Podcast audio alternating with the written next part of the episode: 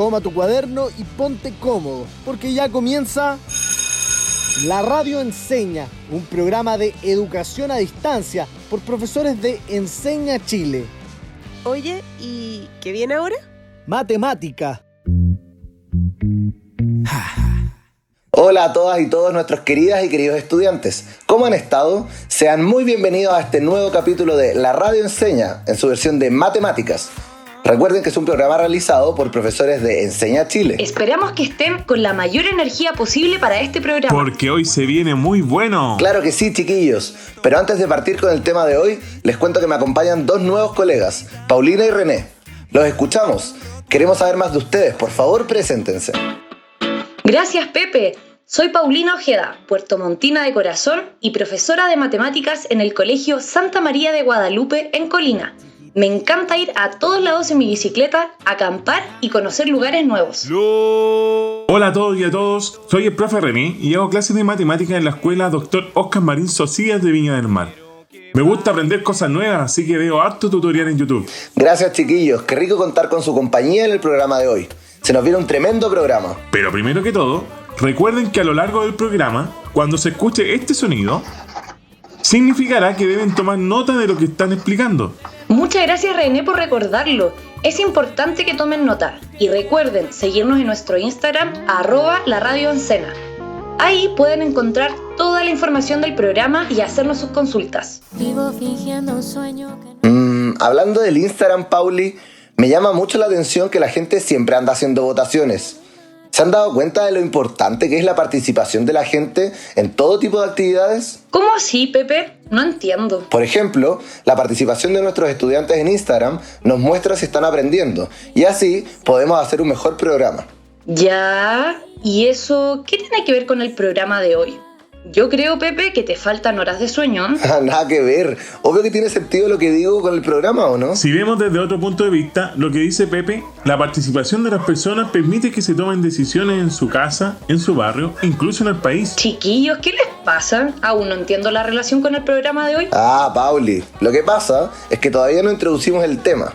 Hoy hablaremos de la estadística de la participación ciudadana. Ah, ahora todo calza. Debemos decir que la participación ciudadana es tema de historia. Incluso pueden encontrarlo en los capítulos de historia de la radio enseña.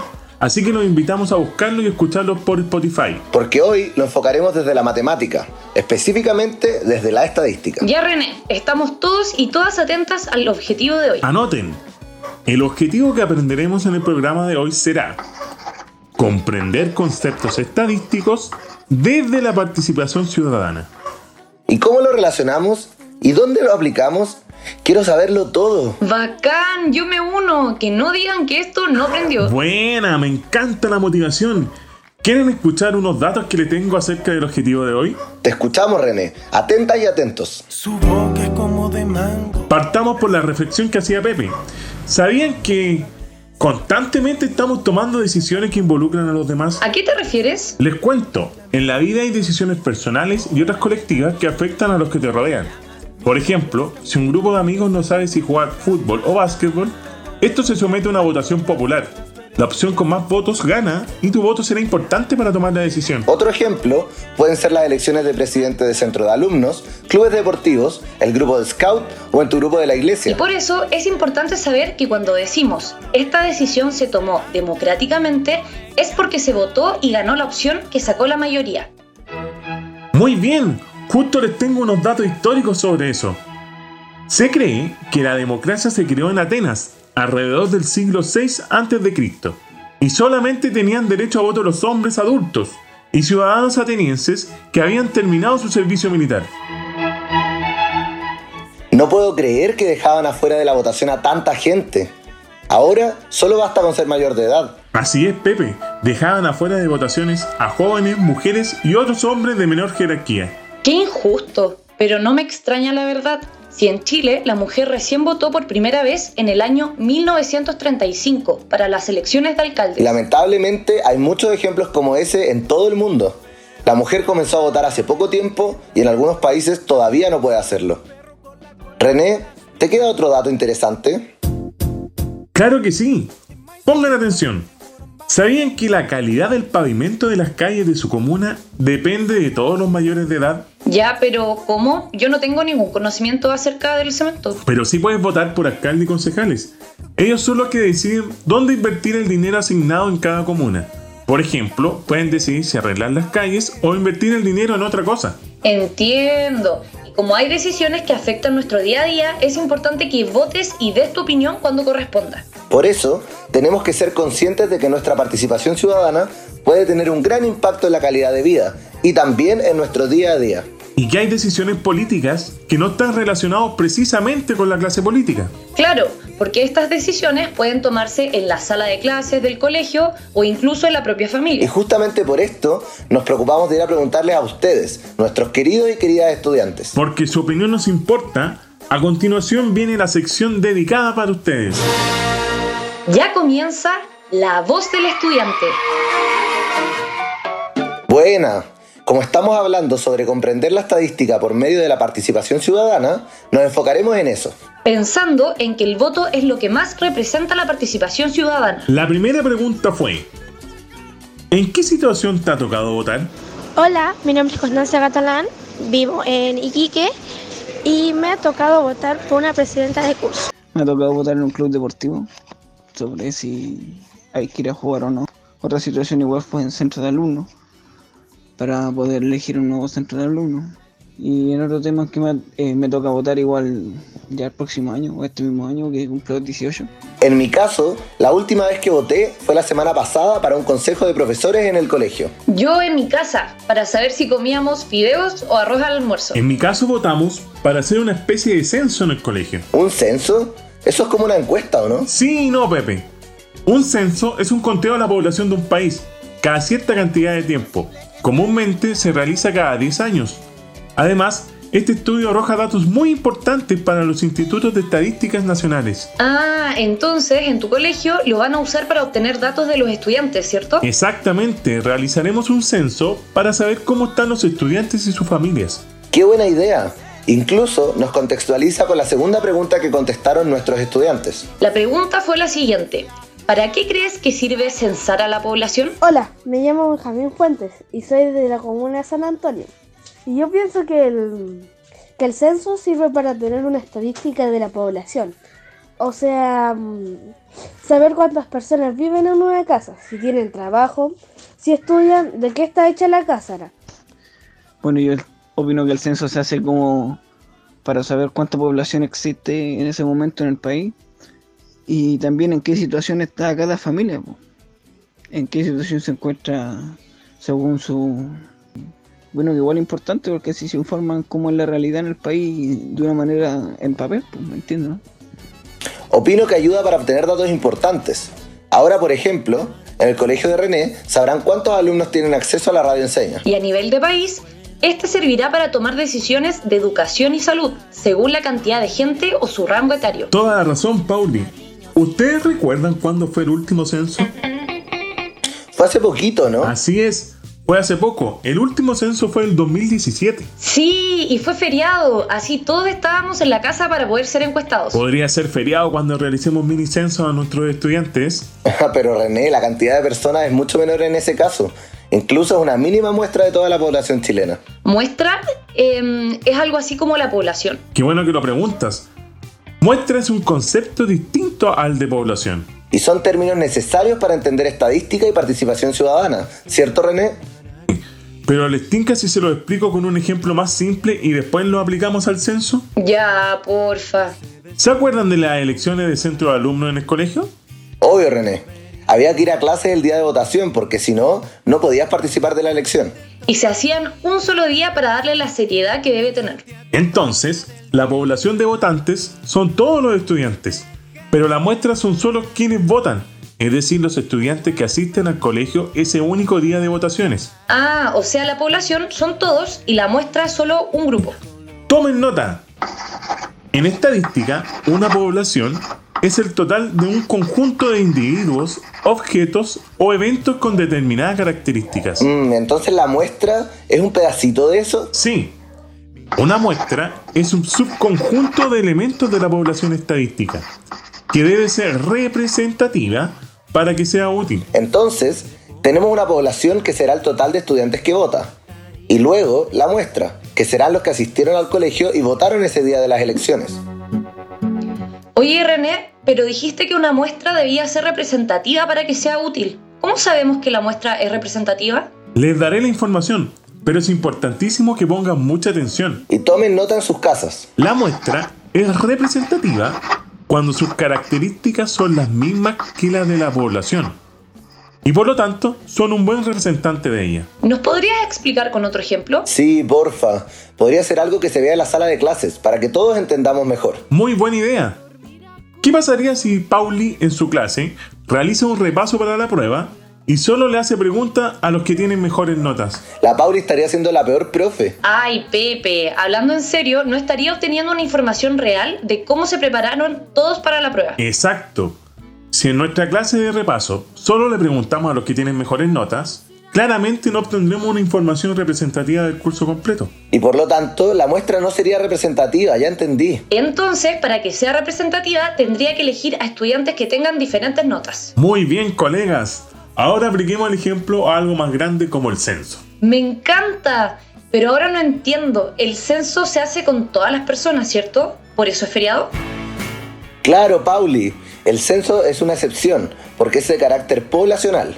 Entonces, se aplica a todos los habitantes del país y no solo a una muestra. En otro caso, las encuestas que realiza el Instituto Nacional de Estadística son representativas, ya que abarcan muestras aleatorias del total de la población del país. Entonces, una muestra representativa sería un grupo aleatorio de personas dentro de esta población, que represente sus mismas características. Por ejemplo, una muestra que tenga representantes de cada región, de todas las edades y distintos niveles económicos. Pero, ¿qué pasa si no es representativa? ¿Qué pasaría con la muestra en ese caso? Si una muestra no es representativa, se habla de una muestra sesgada, pues no se están abarcando todas las características que tiene la población. Por ejemplo, si se eligieran solo a personas de Santiago para hacer consultas sobre el sistema de salud en Chile. Muy buen ejemplo. Para hacer consultas sobre el sistema de salud de todo Chile, necesitamos que sean personas de Santiago y también de otras regiones. Entonces, si pensamos en el ejemplo de las votaciones de centros de alumnos, si solo votan alumnos de dos cursos completos, la muestra estará sesgada. Sí, qué bueno que hayan entendido, chiquillos. Espero que en sus casas también hayan aprendido. Ya sé, Pauli. Hagamos un resumen de los conceptos con nuestras palabras para corroborar lo que aprendimos. Ya, bacán. Primero, sabemos que la población es el total de individuos. Luego viene la muestra, que es un grupo de esa población de individuos. Y la muestra es representativa si cumple las características de la población. Si no las cumple, es una muestra sesgada. Les felicito, chiquillos. Población y muestra es lo que necesitamos para seguir aprendiendo en el capítulo de hoy. Uf, pero primero amerita una pausa para descansar, ¿o no? Estoy totalmente de acuerdo contigo, Pepe. Recuerden que si les quedó alguna duda, pueden escribirnos al Instagram, arroba la radio Encena. Volvemos en un rato con más sobre la estadística y la participación ciudadana. Aquí en la radio Enseña Matemática.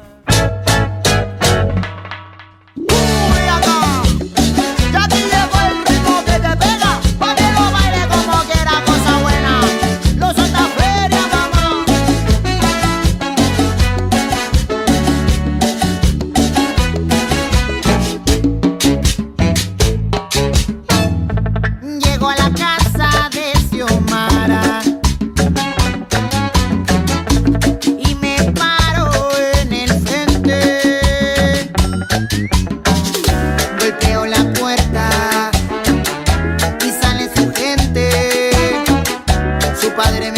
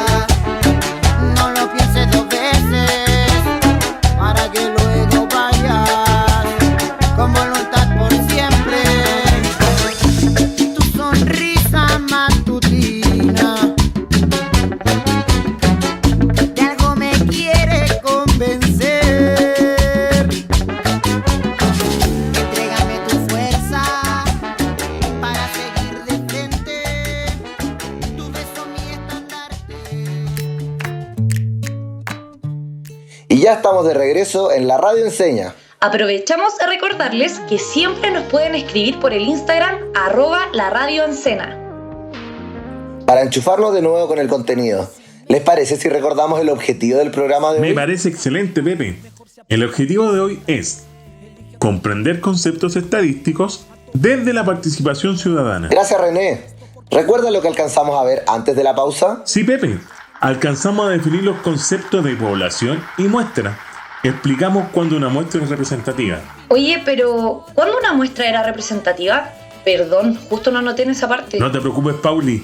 Quizás nuestros estudiantes también se metieron ahí y esto les va a servir para recordar. Ahora sí que tienes que anotar, Pauli. Una muestra es representativa cuando tiene las mismas características que la población. Por ejemplo, si la población son hombres y mujeres, entonces la muestra también debe estar compuesta por hombres y mujeres. Ojo, que si la mayoría de las personas de esta población son mujeres, la muestra también debe tener una mayoría de mujeres. Buena, ahora sí anoté, gracias a los dos. Bacán, ahora sí continuaremos con nuevas definiciones. René nos contará qué es una variable estadística, así que chiquillos, a tomar lápiz y papel. La variable estadística es una característica o cualidad de algo o alguien que puede tener diferentes valores medibles. Oye René, ¿nos podrías dar algún ejemplo para entenderlo mejor? Claro que sí. Por ejemplo, el sexo o la altura de una persona son variables estadísticas. Ah, son como las preguntas que hacen en el censo, ¿no? Exacto, como dijimos anteriormente, el censo permite un estudio demográfico de la población con preguntas que miden distintas variables estadísticas. Preguntas como la edad y el estado civil de una persona. Pepe, me diste los ejemplos perfectos para explicar que existen distintos tipos de variables estadísticas. ¿En serio? ¿Yo te di el ejemplo perfecto? ¿Qué? Todos, mucha atención entonces y anotar los distintos tipos de variables. Primero, tenemos las variables cuantitativas, que son aquellas que adoptan valores numéricos. Por ejemplo, Pepe nombró la edad de una persona. Ah, entiendo. Se me ocurre también entonces la estatura, el número de integrantes de una familia y el ingreso mensual de una familia. Y en el colegio podrían ser las notas de la primera prueba de matemáticas en un curso. Muy buenos ejemplos. Buen trabajo. Todas esas variables pueden medirse a través de números. ¿Les parece si ahora vamos con el segundo tipo? Mucha atención. El segundo tipo son las variables cualitativas. Ellas describen cualidades o características de un objeto o de una persona, sin hacer uso de números. Como dijo Pepe, podría ser el estado civil de una persona. También podría ser su profesión u oficio o su color favorito. Ahora recuerdo que los estudiantes lo ocupan en el colegio. ¿En serio? ¿Cuándo? Cuando responden autoevaluaciones, con siempre, generalmente, ocasionalmente o nunca. ¿Verdad? Con ese ejemplo me quedó mucho más claro este tipo de variable, Pauli. Gracias. Así, veamos si te la puedes con esta pregunta, Pepe. El color del pelo de una persona. ¿Qué tipo de variable sería? Sería una variable cualitativa, porque puede ser castaño, negro, rubio o cualquier color si está teñido. Muy bien. Ahora tú, Pauli, la cantidad de mascotas que hay en una casa, ¿qué tipo de variable sería? Mm, sería una variable cuantitativa, René. Porque puede haber una mascota, dos mascotas, tres o más. Bien, pero ¿qué pasa si pregunto? ¿Qué animal tienes de mascota?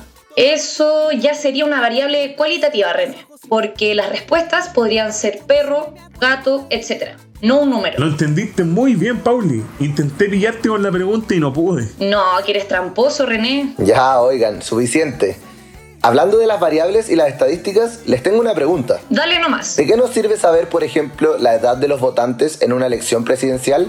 Tremenda pregunta, Pepe. Nos sirve para saber, por ejemplo, si quienes fueron a votar eran jóvenes o adultos ya mayores. Pero René, ¿y eso qué importa? Importa mucho, porque las personas votan considerando lo que más les interesa. Ah, claro, entiendo.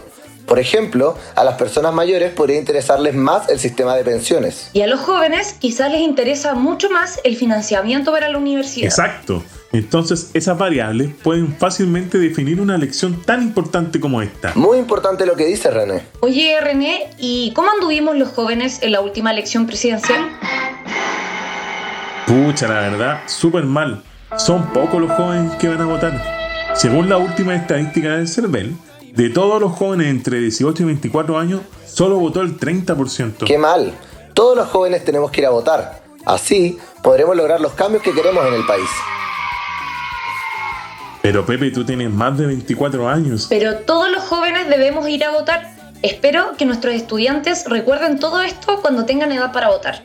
La participación ciudadana es clave, no olviden eso. Con todo lo que hemos compartido, me ha quedado claro como el agua. Bacán, Pepe. Espero que nuestros estudiantes estén igual de Y claritos. si quedaron con dudas, les recuerdo que pueden escribir a nuestro Instagram, arroba la radio.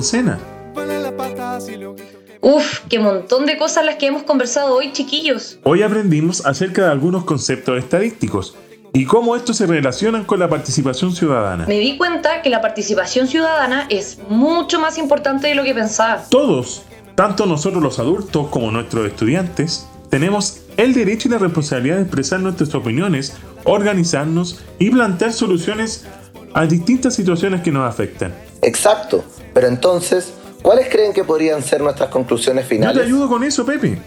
Del programa de hoy podemos concluir, primero, que una muestra es una parte de la población y que ésta debe ser elegida de forma que la represente. Segundo, que una variable puede ser cualitativa o cuantitativa, según si se expresa una cualidad o una cantidad. Y tercero, que es muy importante que seamos ciudadanos activos y que participemos de las decisiones. Imposible haber resumido mejor lo que vimos hoy, René. Así es, Pauli. Me ayudó muchísimo porque igual hemos hablado harto y hemos aprendido de muchas cosas hoy. Claro, esto sirve para recordarle a nuestros estudiantes las ideas principales que abordamos en el programa. Como buen profe, René siempre pensando en nuestros queridos estudiantes. René. Y bueno, nuestros fieles oyentes, ¿ya se pueden imaginar qué viene ahora? Oh, a ver si es lo mismo que estoy pensando yo, Pepe.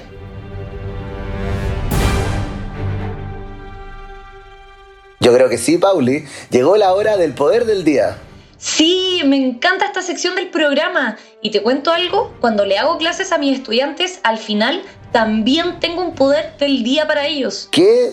Qué buena idea, Pauli, me encanta. Siempre es bueno parar un poco y reflexionar sobre lo que hemos aprendido. Exactamente. Así que René, ¿nos ayudas con la primera pregunta? Claro que sí. Atención.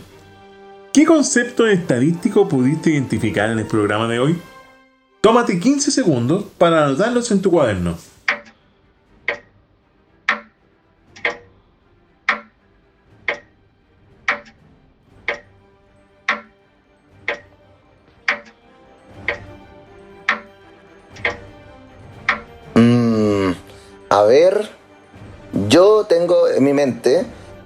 Población, variable cuantitativa, variable cualitativa, em, y creo que no se me escapó ninguna. Uy, te faltó solo una, Pepe, la muestra. Casi. ¡Qué buen trabajo en equipo! Vamos con la otra pregunta. ¿Por qué crees que la participación ciudadana es importante para el desarrollo de un país? Nuevamente, tómate 15 segundos para responder.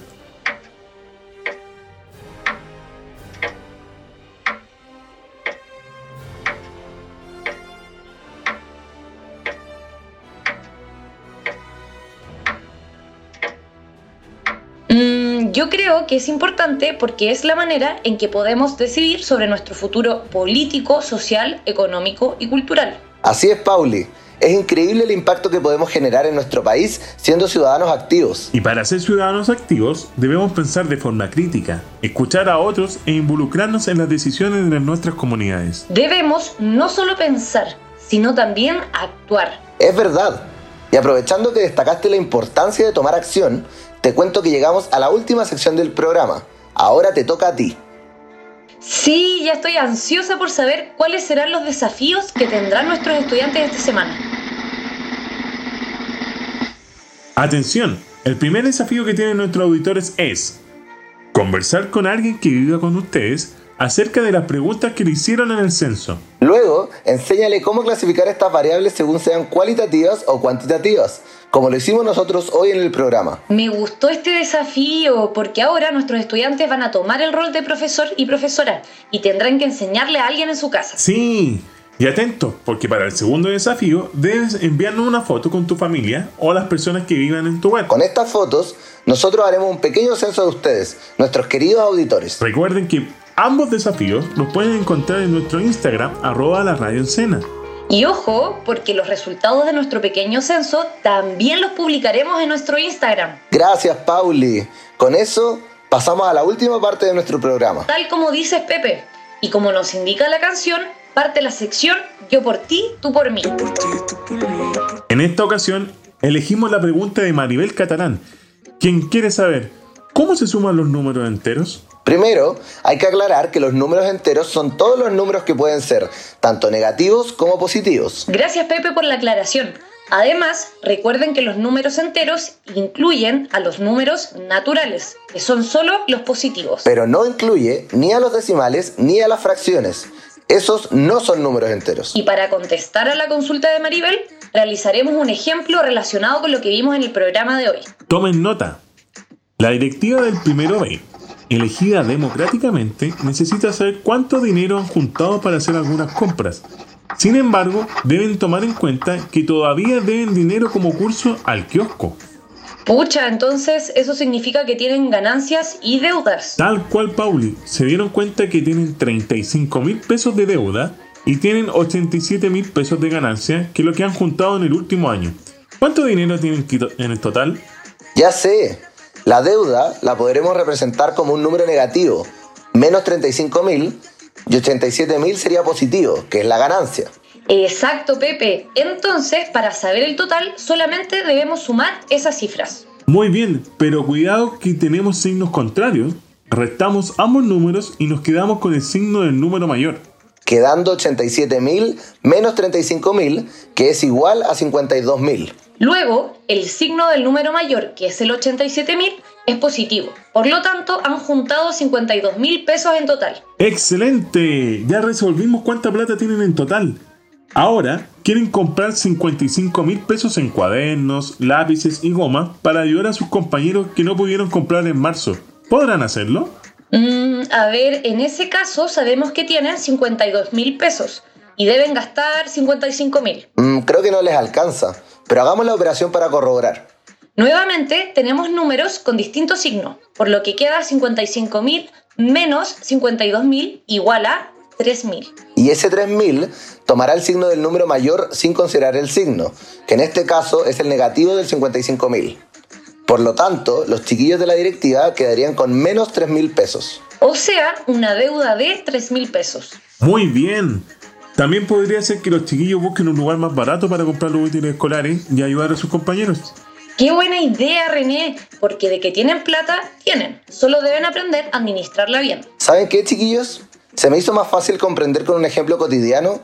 Aparte, podemos ver lo importante que es elegir bien a nuestras directivas de curso. Y el juntar platita, porque siempre nos puede salvar en un futuro. Maribel, te dejamos invitada a practicarlo de esta forma en tu casa.